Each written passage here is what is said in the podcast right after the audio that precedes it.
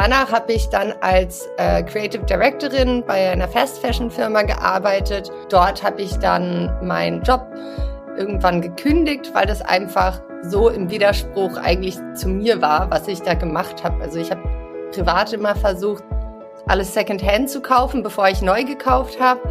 Und dann dachte ich irgendwann, was bringt das, wenn ich das privat mache und dann morgens ins Büro gehe und versuche, so das Tausendfache zu verkaufen an dem, was ich versuche einzusparen. Also das ist so ein Widerspruch.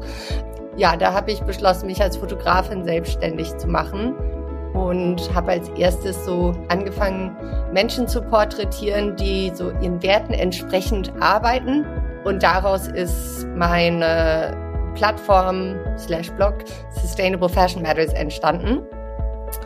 Und das war so der Einstieg, weil ich wusste, die Menschen, mit denen ich arbeiten will, so die orientieren sich nachhaltig, denen ist wichtig, wie die Sachen produziert werden, die sie herstellen. Und das sind Produkte, die ich dann mit einem guten Gewissen fotografieren kann und ins schöne Licht rücken kann quasi.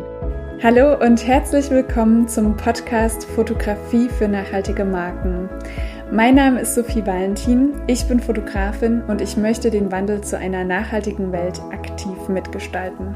Deshalb gibt es diesen Podcast, der zum einen eine Plattform bieten soll für Menschen, die einen nachhaltigen Weg eingeschlagen haben, der dich vielleicht sogar zu mehr Nachhaltigkeit inspiriert, der als Netzwerk dienen soll und der zum anderen Tipps und Inspirationen liefert, wie Fotografie als Kommunikationsmittel erfolgreich eingesetzt werden kann. Im Intro hast du es ja schon mitbekommen, ich spreche heute mit Cherie Birkner.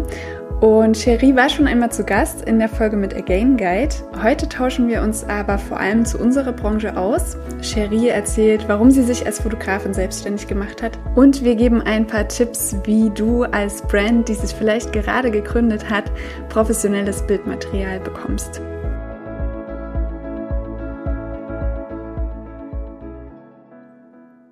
Ich kann mich gerne noch mal vorstellen, auch noch mal so ein bisschen mehr in die Fotografie-Richtung, das gibt ja immer andere Punkte, die ja auch relevant sind für den Bereich, in dem man sich vorstellt. Also meine Fotografie-Geschichte, die Frage ist immer, wo fängt man damit an? So als, weiß nicht, als ich so zehn war, habe ich mich mit meinen Freundinnen immer verkleidet und wir haben so Fotos voneinander gemacht. Und genau, ob man das dann schon mitzählt oder nicht, weiß ich nicht. Aber ich glaube, ähm, was für mich auf jeden Fall schon ein relevanter Punkt war, ich habe mit 13 habe ich angefangen zu modeln und stand so halt vor der Kamera und habe aus der Zeit mitgenommen, wie diese Lichtaufbauten waren. Und dann habe ich Modedesign gelernt. Also ich habe gar nicht Fotografie gelernt. Ich hatte erst überlegt, mich für Fotografie zu bewerben und das lief ungefähr so ab, dass ich gesehen habe, ah, okay, ich muss jetzt eine Mappe einreichen. Okay, habe so meine Digitalkamera genommen, die ich hatte, auch keine Spiegelreflex oder so war das.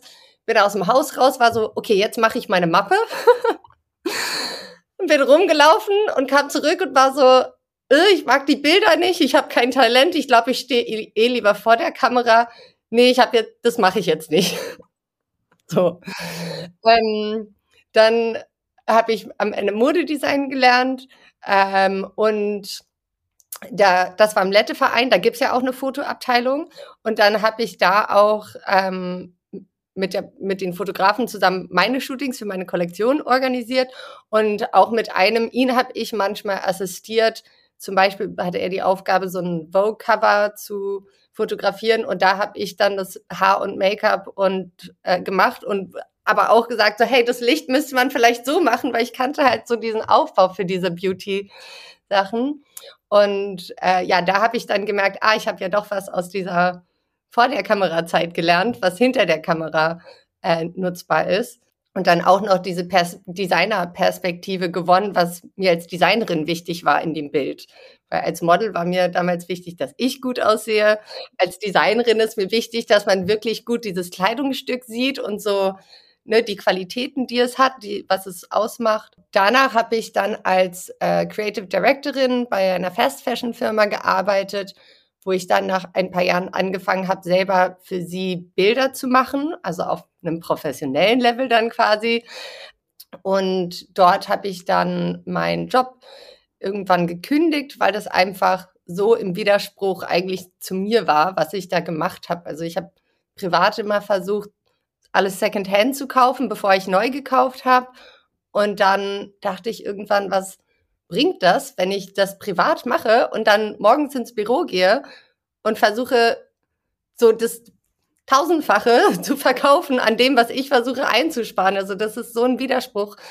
Ja, da habe ich beschlossen, mich als Fotografin selbstständig zu machen und habe als erstes so Projekteinstieg in die Fotobranche ähm, angefangen, Menschen zu porträtieren, die so ihren Werten entsprechend arbeiten in der Modebranche. Dafür bin ich ja damals auf die Ethical Fashion Show und den Green Showroom.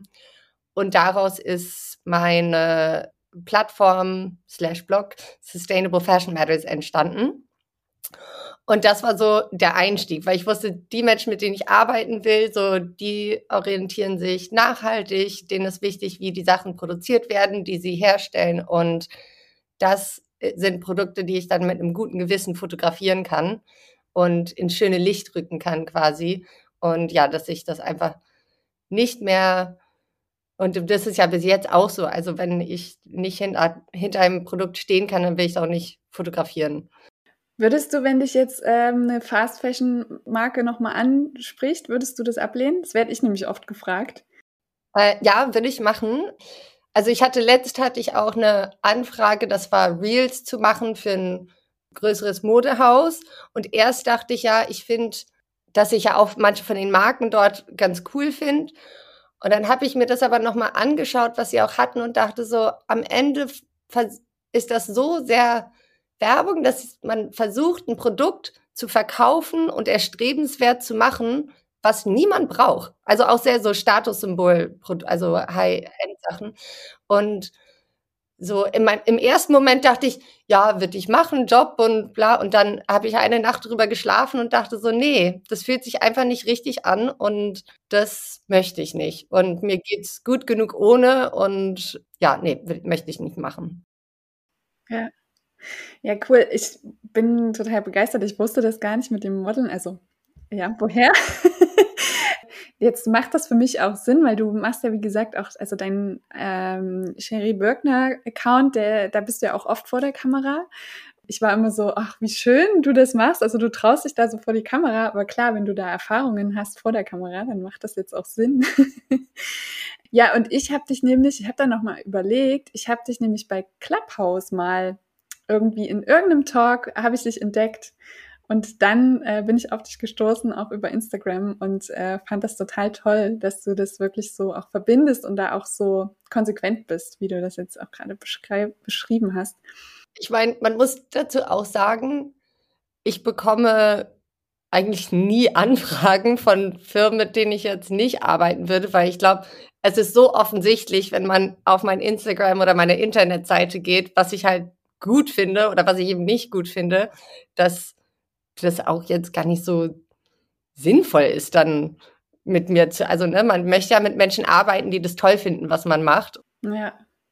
Ja, ich würde das auch nicht machen. Also, wie gesagt, ich wurde auch schon oft gefragt, was wäre, wenn jetzt jemand anklopft, was glaube ich auch nicht passiert, weil es bei mir auch recht offensichtlich ist.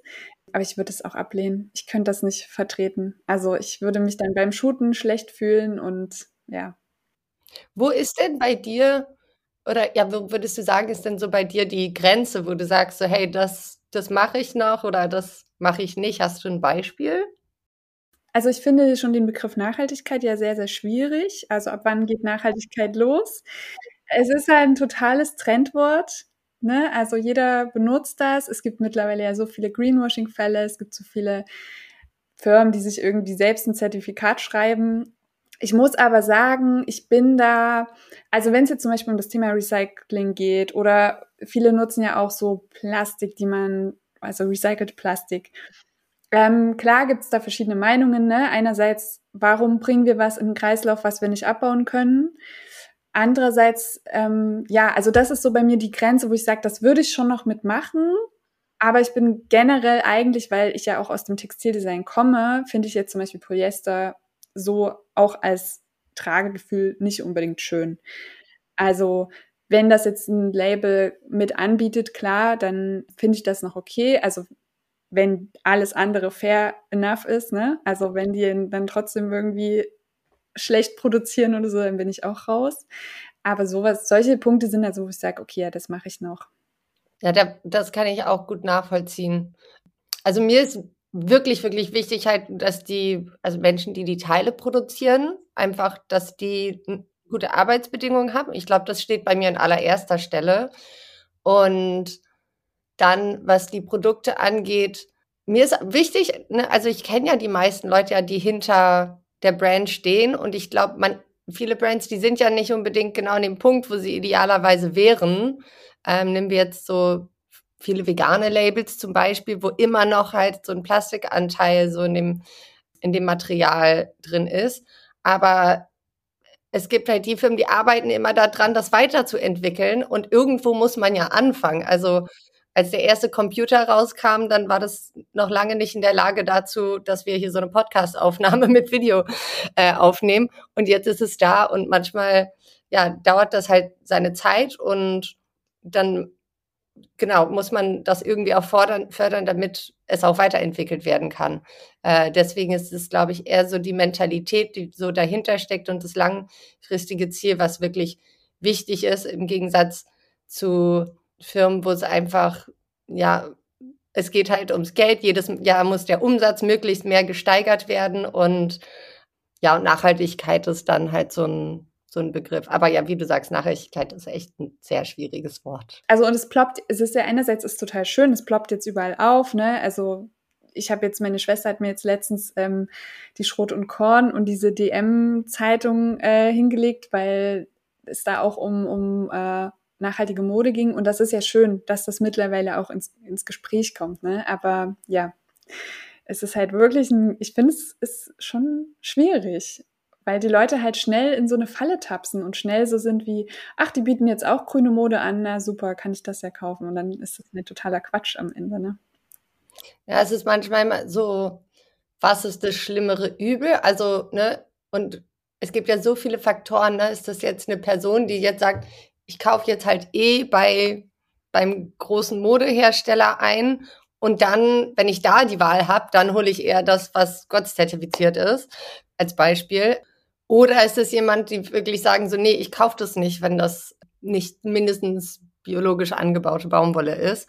Und dann diese Situation entsteht. Also ich glaube, da gibt es wieder sa verschiedene Sachen, die reinspielen und wir beschäftigen uns ja beide auch viel mit mit dem Thema Nachhaltigkeit und Mode und wie etwas genau hergestellt wird, was dahinter steht. Aber also die meisten Menschen, die Kleidung kaufen, die haben keine nicht so viel Zeit, da rein zu investieren, drüber nachzudenken, welche Socken sie jetzt kaufen. Und ähm, und das das ist auch okay. Und deswegen ist es auch wichtig, das einfach möglichst zu vereinfachen und sehr gutes Bildmaterial zu haben, damit der Entscheidungsprozess nicht erstmal so in die Tiefe so total gehen muss, aber dass man auch gleich diese Produkte eben so ansprechend findet und leicht auffindet und genau.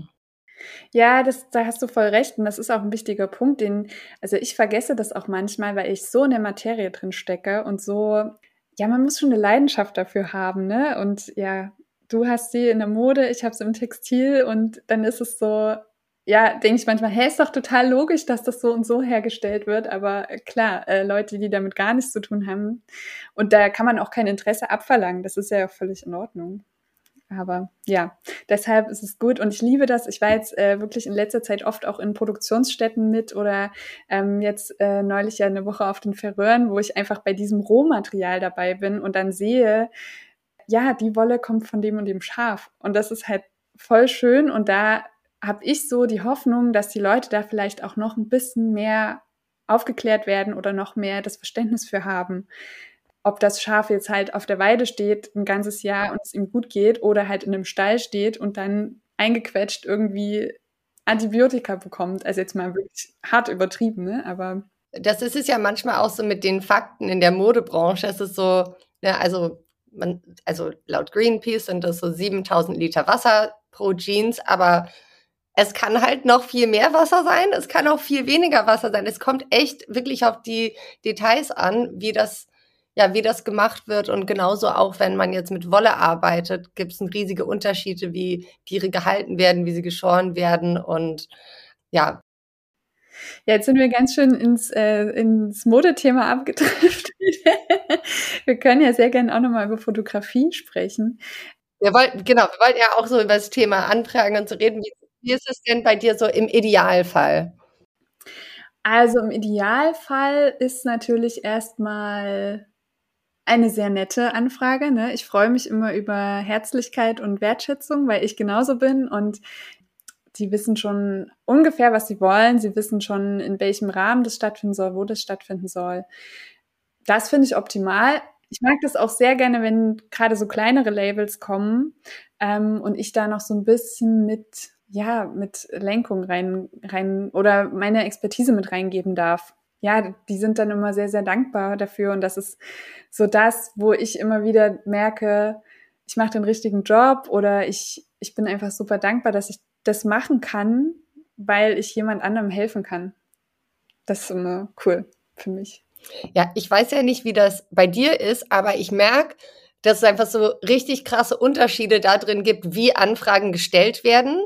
Also von, ja, wir wollen einfach was ganz Simples, Unkompliziertes. Es ist gar kein großes Ding kannst du uns ein Angebot schicken für diesen Tag? Und das ist so, äh, was, also jetzt, weil es einfach und unkompliziert sein soll, das heißt noch lange nicht, dass da nicht doch viel Arbeit dahinter stecken muss, damit es einfach und unkompliziert ist. Und dann gibt es Anfragen, die einfach so super klar formuliert sind von, ne, also welchen Zeitraum, wie lange bis sie die Bilder brauchen, äh, wofür werden die Bilder genutzt, mit wer alles da an dem Projekt noch zusammenarbeitet und was Ziel davon ist. Und dann hat man einfach so einen, dann weiß man so ganz genau in etwa, was es ist. Idealerweise sagen sie noch, ja, unser Budgetrahmen ist zwischen dem und dem. Und äh, das erspart einfach dann unglaublich viel Zeit mit einer E-Mail hin und her Schreiberei. Deswegen dachte ich, könnte man mal drüber reden, wie man eine gute Anfrage stellt. Ja, voll, das ist eine gute Idee. Also bei mir ist es auch so, dass es total unterschiedlich ist. Ich habe mir mittlerweile so einen Fragekatalog äh, erstellt und mir ist halt wichtig, dass ich dann Klarheit reinkriege. Also ich merke das dann oft, wie die Kunden drauf sind, wenn die selber irgendwie die haben ja immer viel im Kopf, das ist klar. Und dann kommen noch diese Fotos. Also ich habe manchmal das Gefühl, so ein bisschen dieses, ach ja, wir brauchen ja noch Fotos. Aber das ist ja eigentlich so das Wichtigste. Und ähm, dann versuche ich immer so ein bisschen da Klarheit reinzukriegen und mit denen da vorher nochmal in so ein kleines Vorgespräch zu gehen. Oder ich habe auch, ich nutze so eine Umfrage über Typeform, wo die selber dann nochmal kurz sich sammeln können und kurz so, ah ja, wie viele Produkte haben wir eigentlich? Müssten wir vielleicht mal durchzählen. Also es ist ganz unterschiedlich von, wie du das schon gerade beschrieben hast, ne? Total klar, das und das wollen wir zu ja, wir brauchen mal Fotos. Ja. Ich glaube, du machst auch im Vergleich zu mir, ich mache zwar auch gerne Mode, aber ich mache nicht so oft viel Mode wie du. Ich mache sehr viel Porträtfotografie. Und über die Zeit habe ich halt bei mir gesehen, dass ich oft so eine bestimmte Art Kundengruppe habe. Und dafür habe ich einfach Pakete zusammengestellt. Und das hat meinen Prozess wahnsinnig vereinfacht, weil ich, sobald eine Anfrage reinkommt, weil es ja sehr häufig diese Kundengruppe ist, das einfach rausschicke und dann also gar nicht erst Zeit damit verbringen, irgendwie ein extra Angebot zu formulieren, weil dann weiß man schon, ist man jetzt im Budget irgendwie auf demselben Level? Denken die so, oh mein Gott, du hast hier irgendwie einer in der Waffel? Oder denken die, ach, das ist doch super, super gutes Angebot, das können wir so nehmen. Und, äh, und dann erspart man ja beiden Seiten auch sehr viel Zeit einfach mit einer Kommunikation. Also ich bin immer Fan davon, gleich so früh wie möglich übers Geld reden und danach kann man dann viel besser über alles andere sprechen, weil man irgendwie weiß, ob man schon, ob es Sinn macht, dann weiterzugeben. Aber es gibt natürlich ja auch die Methode ja dann eher so in dem Prozess immer zu erklären, so was der Wert davon eigentlich ist und was alles wirklich dahinter steckt. Das ist auch sehr viel Lehrarbeit. Ich habe mittlerweile so ich habe nicht mehr so, so viel Energie dafür, dann immer wieder von äh, vorne anzufangen. Deswegen für mich ist das ähm, mit den Paketen gut. Aber wenn ich jetzt eine Anfrage für Mode bekomme, da muss ich zum Beispiel total viele Fragen stellen, weil da habe ich noch nicht so mein Zack, Zack, Zack Programm, wie ähm, das immer ablaufen kann. Ja. Ich finde das auch schwer, muss ich sagen. Also ich habe ja auch ne, ganz am Anfang damit gestartet, Porträt, dann ist es so langsam in diese Modeschiene gerutscht. Und ich finde es nach wie vor, ich habe auch Pakete, aber ich finde es auch schwierig, da zu schauen, weil manche haben vielleicht nur wirklich fünf Produkte und manche haben 50 Produkte. Und das dann da in einem Angebot, äh, also was man schon vorgefertigt hat, das fällt mir selber auch schwer, obwohl ich das, ja, wie du das schon sagst, eigentlich so als Haupt Fokus habe. Ja, weil das ist ja auch, wenn es ja nur fünf Produkte sind, du musst ja trotzdem noch zu der Location kommen, die Location organisieren, ein ganzes Team organisieren, die Nachbearbeitung machen. Also nur das Fotografieren von den Produkten ist ja prozentual nicht so aufteilbar. Ich hätte aber auch noch so eine Frage, weil du vorhin hast du dein ähm, Formular erwähnt, was dann die, die die Person, also die Kundinnen, die dich anfragen, ausfüllen. Kannst du die Fragen teilen? Also was da so für Fragen drin stehen? Klar, ähm, also ich kann dir das auch im Anschluss mal schicken, den, den Bogen, dann kannst du auch mal drüber gucken. Das sind so ganz simple Sachen. Also wirklich, wie gesagt, einmal, wie viele Produkte habt ihr? Ähm, weil das ja schon wichtig ist, das einschätzen zu können, wie du das ja schon gesagt hast, wie lange wir dann an einem Tag shooten. Und ich bin wirklich kein Fan weil das ist auch so eine Fast-Geschichte, alles ganz schnell durchshooten und am Ende sitzen wir dann da und denken so, hm, ja, von dem Teil hätten wir vielleicht mal noch eine Seite gebraucht. Deswegen finde ich so einen Rahmen stecken und wenn es dann ein, zwei Produkte mehr sind, ja, okay, aber dann weiß man, wie gesagt, sind es fünf oder 50. Ähm, dann habe ich auch immer so, also ich habe ja schon so ein festes, also ich sag mal ein Kernteam, wo ich dann halt, also manche Kunden sagen ja, nö, wir bringen unsere Hair- und Make-up-Artist mit. Oder sie sind halt super froh, wenn ich das einfach mit anbiete. Und dann kann man sozusagen das mit dazu buchen. Also oder auch ein Stylisten, ne? Also ich habe auch Kunden, die schicken mir die Sachen, die sind dann gar nicht vor Ort und dann ist es halt total wichtig, dass jemand da ist, der also die Models auch anzieht und auch bei den Fotos schaut, dass der Faltenwurf, dass das so einigermaßen stimmt, ne? Genau, dann auf jeden Fall ganz wichtig, wofür werden die Bilder benutzt? Also ich hatte auch schon Situationen, da habe ich Bilder gemacht, wo eigentlich das für Social Media gedacht war. Und dann sollte es aber plötzlich auf Plakate gedruckt werden, wo natürlich dann, also erstens Thema Nutzungsrechte, ne? Das ist ja auch immer so ein leidendes Thema für alle. Genau, aber wo ich dann auch von der Qualität her einfach anders fotografiert habe, als wenn es jetzt, äh, wenn ich weiß, es ist, wird ein Print am Ende. Und das sind so Dinge, die ich vorher gerne erfahre, um halt daraus dann das Angebot zu machen. Ähm, genau, dann auch so, wo soll geshootet werden, ne? Outdoor oder Studio, dass ich auch weiß, habe ich eine Anreise oder nicht. Das ist bei mir auch ähm, was viel aus, also finde ich auch das was, was man gleich am Anfang klären muss. Ähm, bei mir sind ja viele, dass ich on Location bei denen fotografiere, aber nicht bei allen. Und wenn es halt eben nicht so ist, dann muss halt entweder das im Studio gemacht werden oder eine Location auszusuchen und manchmal wird vergessen, also ich gehe, ich bin ständig am Location scouten, also deswegen lau ich laufe auch so viel und ich laufe in fast jedes Hinterhof rein und ich liebe es, irgendwie Orte zu finden, aber ich glaube, das wird manchmal so gar nicht gemerkt. Ich bin so, ja, ich weiß eine Location, aber das ist, weil ich hunderte von Stunden schon damit verbracht habe, meine Orte mir rauszusuchen, dass das auch mit einbezogen werden muss, dass das ja auch ein Aufwand ist. Also wenn jemand nicht weiß, wo sie Fotos machen möchten. Also eine, einerseits das und ich finde auch so diese Anreise- und Abreisezeit. Ne? Ich, du bist ja in der Zeit unterwegs für den Kunden, kannst in der Zeit nichts anderes machen. Gut, wenn du jetzt mit der Bahn unterwegs bist, dann vielleicht noch zwei, drei E-Mails schreiben. Aber im Grunde, also mir geht es so, ich bin im Kopf ja dann schon dort. Ähm, das heißt, mal davon abgesehen, dass man auch nachts darüber nachdenkt, wie man das jetzt macht. Ähm, genau, es ist halt wirklich so ein, ja, aber ich glaube, das ist halt dieses Problem, würde ich es mal nennen, dass viel im Kopf passiert, was halt viele nicht sehen.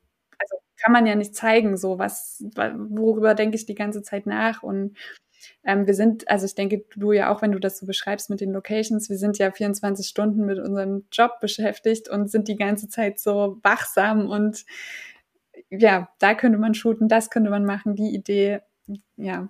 Ich finde bei mir, also das ist jetzt nochmal bei diesen Budgetsachen, weil es ja auch immer wieder, ähm, ne, also kleinere Startups gibt, die Bildmaterial brauchen. Und da versuche ich klar zu machen, wenn wirklich weil ne, das ist ja ein Kostenfaktor quasi, diese ganze Vorarbeit, die Organisation, die Location raussuchen, Model raussuchen, das alles macht es einen riesen Unterschied, wenn sie sagen, hey, wir haben alles organisiert, guck, das ist die Location, dieses Model haben wir oder zumindest so von dieser Agentur und das sind so die Looks und dann weiß man, ah, okay, die haben sich um alles Gedanken gemacht. Ich muss eigentlich nur hinkommen und Fotos machen.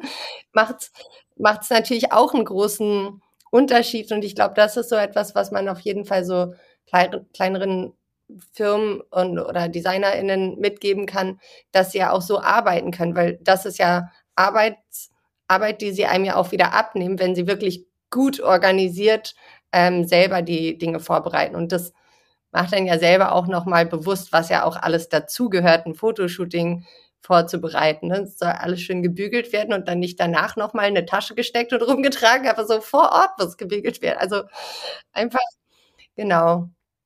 Ähm, und es ist auch wirklich so immer, je mehr, je mehr Personen, aber je, ne, je mehr Positionen man ja gefüllt hat, umso besser wird das einfach am Ende, weil du wirklich jemand hast, die wirklich nur gucken, sitzen die Falten richtig. Und das macht so einen Unterschied, was einen sonst vielleicht gar nicht so bewusst ist, einfach wie viel wie viel Arbeit, wie viele Personen hinter so einem Bild stecken, was am Ende einfach top aussieht.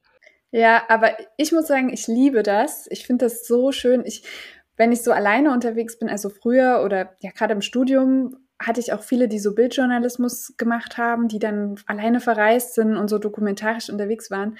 Und ich hatte damals so richtig Panik, weil ich so dachte, ich bin Fotografin und ich bin alleine unterwegs und das finde ich überhaupt nicht cool. Und ich liebe das einfach, wenn ich am Set bin und ich weiß, es sind halt die Leute irgendwie da, die alle eine Aufgabe haben, die gemeinsam was erschaffen. Also ich sehe mich gar nicht mehr so als, ich bin jetzt die Fotografin, die das Bild macht, sondern wir sind das Team, die ein Bild schaffen. So, ja, das, also das finde ich das Tollste an meiner Arbeit eigentlich. Ja, schön.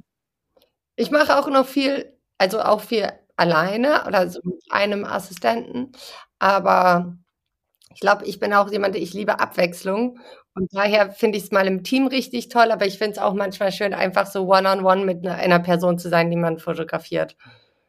Ja, ja, doch, das, da hast du recht. So Abwechslung ist natürlich auch cool. Aber ja, mittlerweile, ich habe mich so in diese Fashion-Branche spezialisiert, dass ich so ja, teilweise, wenn ich dann so, ab und zu mache ich ja trotzdem Porträts und das ist schon dann immer ein Unterschied, ne? Dann wieder so reinzufinden, Leute, die vor der Kamera stehen, die normalerweise nicht vor der Kamera stehen, sind ja ganz anders als Models, die halt performen und die dann sofort zack, zack, zack, drei, vier Posen machen und es sitzt.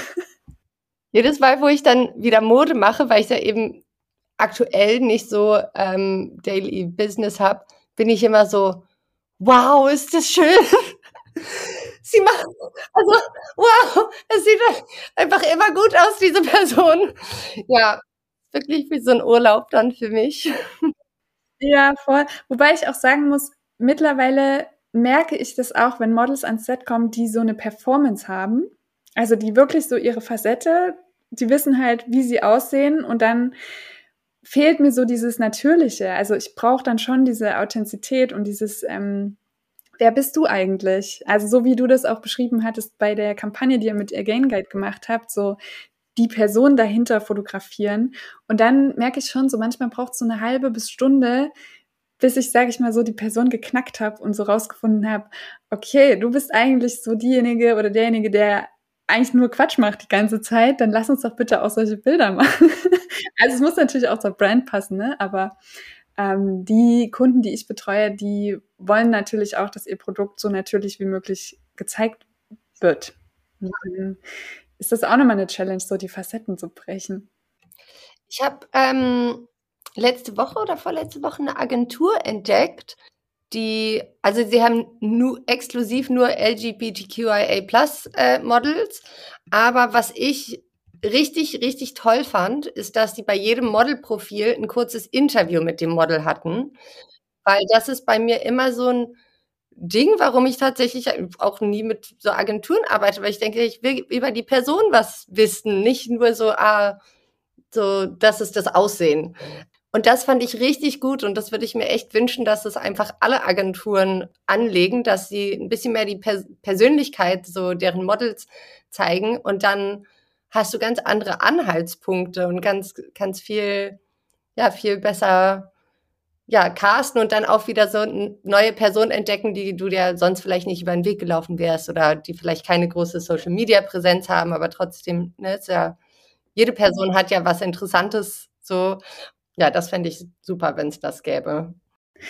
Äh, mir ist noch eine Frage eingefallen zu dem, ähm, dass das Konzept oder dass die, die Labels sich schon vorher Gedanken gemacht haben. Bist du dann trotzdem so beratend zur Seite und sagst dann nochmal, hm, das würde ich so vielleicht nicht machen? Oder weil du meintest, ist das schon lieb, wenn du dann einfach kommst und es ist alles fertig?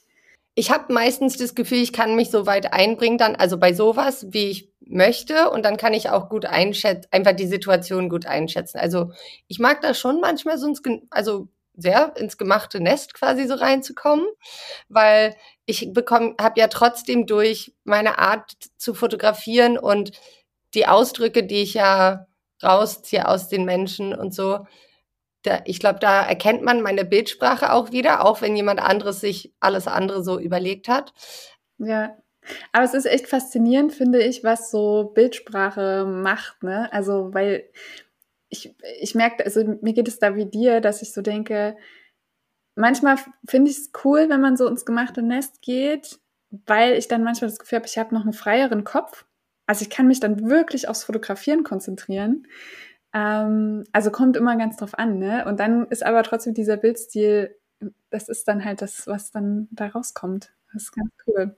Ja, das ist ja trotzdem dein, äh, dein Auge und deine Sicht auf die Situation. Und genau, ich habe manchmal habe ich so Situationen gehabt, wo, also sieht man einfach, wenn du so verschiedene FotografInnen oder auch Personen, die einfach nicht FotografInnen sind, aber die eine Kamera in die Hand bekommen, wie unterschiedlich genau das gleiche Setting dann aussehen kann. Also ja, das ist krass, oder? Das vergisst man ganz oft, wie unterschiedlich. Äh, also du kannst niemals eins zu eins das gleiche Bild machen. Es geht einfach nicht, weil jeder da einen anderen Blickwinkel. Dann kommt es kommt ja auch schon allein auf die Größe drauf an, ne? Bist du ein bisschen größer, ist die andere Person kleiner.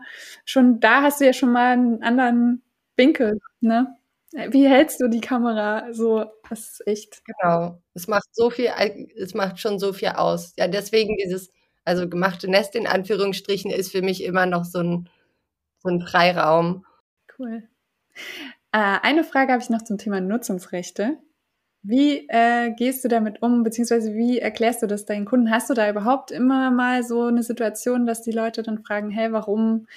Ich bezahle dich doch schon fürs Fotografieren, warum soll ich jetzt die Nutzung bezahlen? Ja, wie ich das erkläre, das ist manchmal so situationsgebunden. Also kommt so ein bisschen, was es ist. Also zum einen äh, mache ich ja auch, also wenn ich jetzt so Business-Porträts mache, wenn man sich meine Mappe anschaut, das sind jetzt nicht Bilder einfach so von einer weißen Wand. Also da schon nochmal mehr kreativer Gedanke dahinter und so meine Gedanken, was so passt zu dieser Firma. Und das sind schon eigentlich immer ähm, individuelle Aufnahmen. Und Nutzungsrechte für ich auch immer dahin zurück, dass auch eine kreativ, eine bestimmte kreative Leistung da ist und äh, die man halt bei mir bekommt und nicht total auswechselbar äh, ist, weil das genau, weil das so mitverkauft wird und diese Nutzung, also je nachdem wie viel sie verbreitet wird, gewinnt die Firma also hat die Firma auch einen höheren Gewinn dadurch, um allein, wenn man jetzt Pressenutzungsrechte noch mitverkauft, Sonst würde ich ja von den Magazinen ja Nutzungsrechte bekommen. Und so kommen sie vielleicht einfacher ins Magazin rein, weil sie sagen können, hey, ihr kriegt das Material einfach so. Ähm, aber eigentlich bekomme ich ja im Endeffekt dann weniger pro Bild, wenn ich die Nutzungsrechte an die Firmen verkaufe, die das dann weiter als PR-Material benutzen können.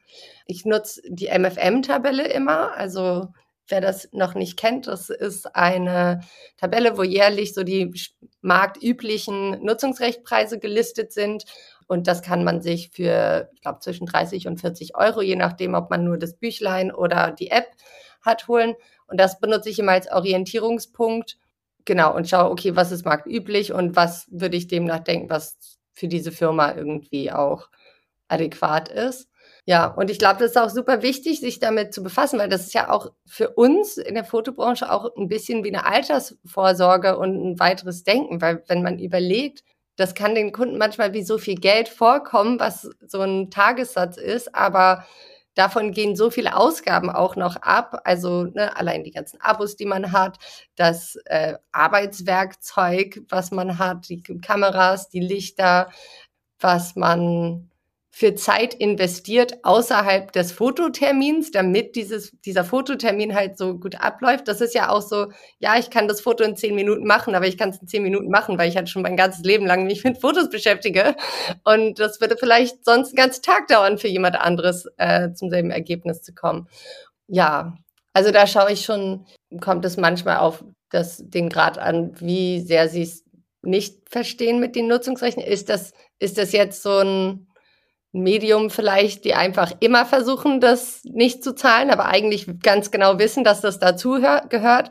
Oder ist das so eine Firma ganz in den Anfängen, die einfach noch nie davon gehört haben? Da muss man, also da erklärt man das ganz anders und da nutze ich auch oft die MFM-Tabelle, um zu sagen, das sind die marktüblichen Preise und nur damit man das mal gesehen hat, ähm, weil alleine nur von dem Termin kann man nicht unbedingt langfristig als Fotografin da sein.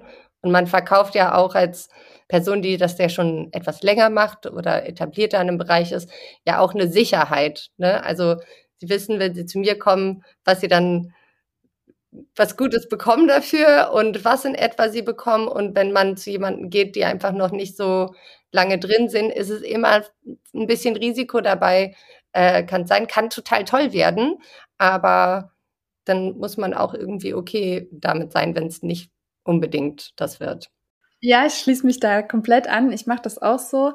Äh, ich finde, diese MFM-Tabelle ist eine super coole Lösung oder ein, ein, cooler Richtwert, um sich da zu orientieren. Manchmal ist es so ein bisschen drüber, wo man so denkt, okay, also das wäre schön, wenn es so wäre, aber ja, und dann schätze ich das auch immer so ein, je nachdem.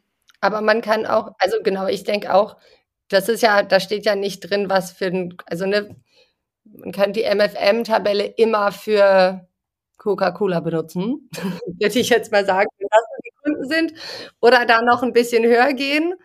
Genau, aber es ist sehr hilfreich, um es dann auch ins Verhältnis zu setzen und sagen, guck, das sind jetzt die Standardpreise und das ist, das ist mein Preis und dann könnt ihr sehen, dass ich jetzt euch nicht versuche jetzt verarschen, aber dass das schon Hand und Fuß hat. Ja, sehr schön. Jetzt haben wir lang geplaudert. Das war voll spannend. Ähm, vielen, vielen Dank für deine Zeit auf jeden Fall. Das hat voll Spaß gemacht. Ja, danke dir, Sophie. Wenn dir die Folge gefallen hat und du das gut findest, was du hörst, dann freue ich mich natürlich sehr, wenn du den Podcast teilst auf Instagram, bei LinkedIn oder einfach mit deinen Lieblingsmenschen. Das hilft vor allem den Menschen weiter, die sich für eine bessere Zukunft einsetzen, um so mehr Sichtbarkeit zu erhalten. Und es verbindet und schafft ein Netzwerk, das meiner Meinung nach einfach sehr essentiell ist. Außerdem freue ich mich immer sehr über Feedback und lade dich deshalb ein, jederzeit deine Gedanken, Erkenntnisse und Inspiration mit mir zu teilen. Schreib mir dazu am besten gern einfach eine Nachricht auf Instagram oder per Mail. Wir hören uns nächste Woche wieder, wenn du möchtest und bis dahin eine gute Zeit.